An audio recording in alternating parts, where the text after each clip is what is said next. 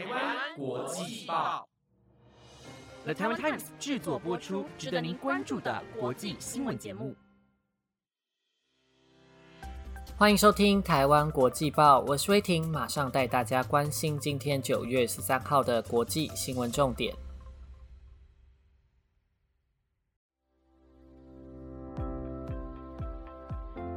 各位听众，大家好，欢迎收听台湾国际报。各位应该有注意到，我不是原本负责礼拜一的主持人。这个礼拜开始会有主持人的更动和播报时间的改变。主持人倩宇因为有其他规划，所以之后不会再负责播报每日新闻，也因此有新增主持人。而之后将会由我固定负责礼拜一的新闻播报，还请您继续支持台湾国际报哦。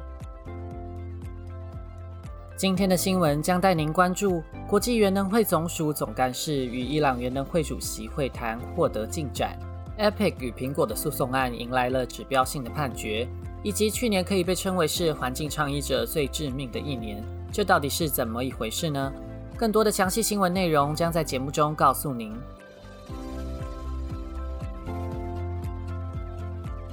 首先带您关注政治新闻。昨天，在越南首都河内，日本和越南两国的国防部长签订了关于国防设备与技术转移的协议。日本开始可以把军事科技和装备卖给越南。根据半岛电视台报道，日本防卫大臣岸信夫和越南国防部长潘文江的会议，刚好和中国外交部长王毅的参访重叠。王毅在会后承诺赠送越南三百万剂的 COVID-19 疫苗。日本和中国出访越南，讨论的主轴都是南海的安全问题。中国和越南在南海长久以来都有争议，如同台湾，两国都主张南沙群岛和西沙群岛是自己的主权领土。中国提出所谓的九段线，主张整个南海都由中国管辖，也使得许多国家担心会影响自由航行。虽然争议一直存在，中国在今年通过的海警法加大了冲突和不安。这部法律授予中国海警使用武力，但并没有规定适用的范围或场合。日本和越南双方在会议后的声明都表示。遵守国际法，确保印太地区的自由航行非常重要。Japan Times 分析这个说法是暗指日本和越南会一起反对中国在南海的进犯行为。日本和中国在东海也有钓鱼台的领土争议，两国在中美对抗的形势下，关系更加紧张。日本防卫大臣岸信夫表示。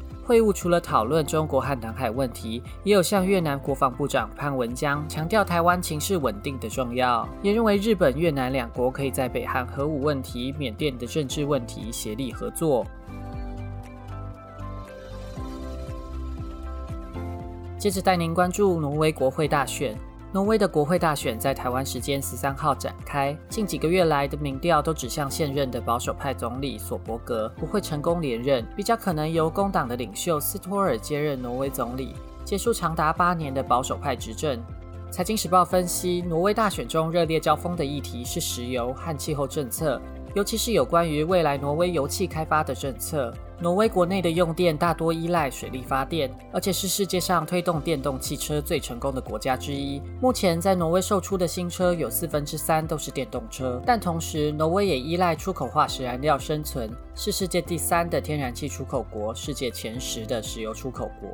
为了因应气候变迁危机，达到全球减排的目标。挪威国内外的倡议团体建议挪威应该跟上丹麦的脚步，承诺立即停止探勘新的油气开采点，追求尽早停止开采石油。挪威的朝野各党虽然都支持2050年前淘汰石油，但根据 Political 报道，最大的工党和保守党仍然重视石油产业在当下的重要性，认为石油的重要性自然而然就会缩小。不过，随着 IPCC 公布专家报告以及气候灾难加强危机意识。像是绿党、社会主义左派党这些提出进步气候意见的政党，也获得了更多的支持。由于工党很可能需要他们的支持才能成功阻隔，可以预见选举后的阻隔谈判应该会以石油的未来作为最争议的核心议题。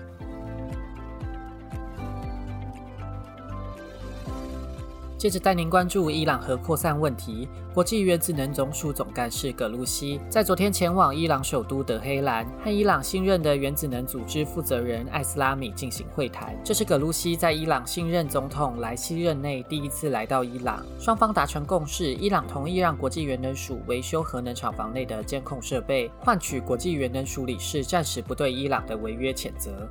路透社分析，这是朝向美伊谈判挽救伊朗核协议的一步迈进。俄罗斯在葛鲁西参访前发推文祝福谈判顺利，一向反对伊朗核协议的以色列则是表示不满，认为国际社会不应该再拖延对伊朗的制裁与施压。伊朗的核扩散问题一直是国际上棘手的安全问题。在2015年，多国联合和伊朗签订了核协议，让伊朗暂停铀浓缩，配合国际原子能总署稽查，以换取各国解除制裁。不过，长久以来批评伊朗核协议的川普，在2018年单方退出协议，恢复对伊朗的严厉制裁，使得情势再度陷入不稳定。虽然其他参与伊朗核协议的国家尝试透过外交管道挽救。但伊朗经历了美国单方面的背信，首席核子科学家被暗杀，以及国内的反西方情绪高涨。不停地增加铀浓缩的程度，在最近达到百分之六十，与伊朗核协议中十五年内不得超过百分之三点六七的规定相去甚远。拜登政府上台后表示愿意努力让各方重返伊朗核协议，除了要面对伊朗新任的激进派政府的不信任，还需要面临以色列、沙地阿拉伯等盟友的批评。虽然今天的协议提供了伊朗核扩散问题用外交解决的空间，但要恢复二零一五的协议，恐怕还有一段漫漫长路。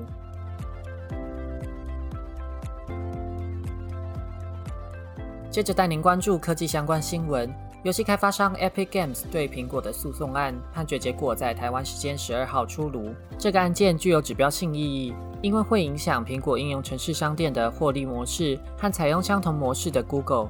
这场诉讼起因在 Epic 想要在自家非常热门的游戏《要塞英雄》置入第三方的支付方式。目的是要绕过苹果的城市内购，就可以不被苹果收取佣金。而苹果以违反契约规范为理由，在去年八月将游戏下架。随后，Epic 就对苹果提告，指控苹果的应用城市商店和城市内购是涉嫌垄断市场、伤害公平竞争的环境，向法院申请禁制令。主审的联邦法官罗杰斯表示，苹果占据了超过百分之五十五的市占率，从中获取高额获利，但仍然不足以显示苹果有垄断的行为。另一方面，对苹果寄出永久性的禁制令，限制苹果不能阻碍使用者得知有其他的付费方式，也间接让开发商在未来可以使用第三方的支付平台。但 Epic 在这场判决中并非大获全胜。仍然被判定违反契约，需要赔偿违约期间获利的百分之三十给苹果，将近台币一亿元，并且苹果把 Epic 的开发者账号注销了。如今 Epic 想在应用程式内放置第三方的支付连接，也已经不可能。主审法官认为这是 Epic 违约在先，苹果的处置合乎契约规范。The Verge 分析认为，这次的判决对 App Store 的获利模式可能造成重大的影响。苹果在美国一年就可以从应用程式中获利台币一千七百四十二亿元。未来如果这个判决在美国全国被实践，苹果的损失将难以计量。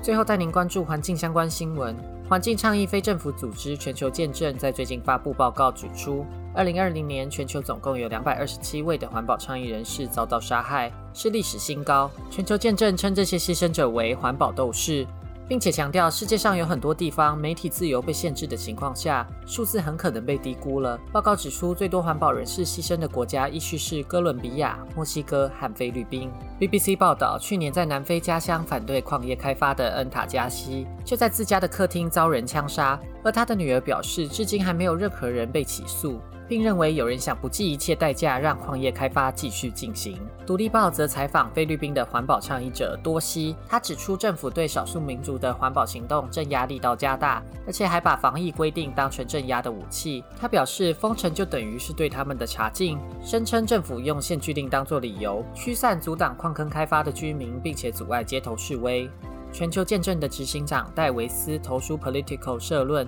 强调各国政府如果不加强规范，落实对环境的责任，要面临的后果不只是加剧的气候变迁，还包括人权的倒退。如果政府使用公权力介入不当的开发案，或许就不会有那么多倡议者需要独自面临巨大的压力，深陷在暴力的威胁之中了。